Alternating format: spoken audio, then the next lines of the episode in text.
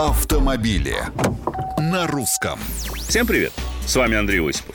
Главное – не терять контроль. Так решили в МВД и задумали в очередной раз, уж и не знаю какой по счету, вернуть контроль над системой обязательного технического осмотра транспортных средств.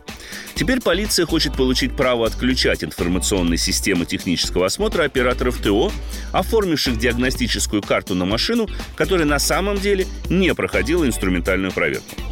А стоит ли? Возникает резонный вопрос. И ответ на него не столь однозначен. Поясню. С одной стороны, после либерализации процедуры ТО и сокращения количества автомобилей, для которых он является обязательной процедурой, мы не заметили всплеска аварийности на наших дорогах.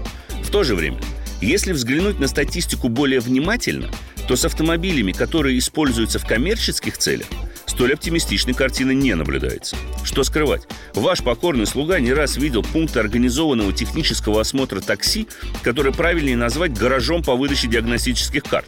А вот это настораживает, поскольку речь идет о безопасности людей при перевозках. И в этом свете предложения МВД выглядят вполне логичными и обоснованными.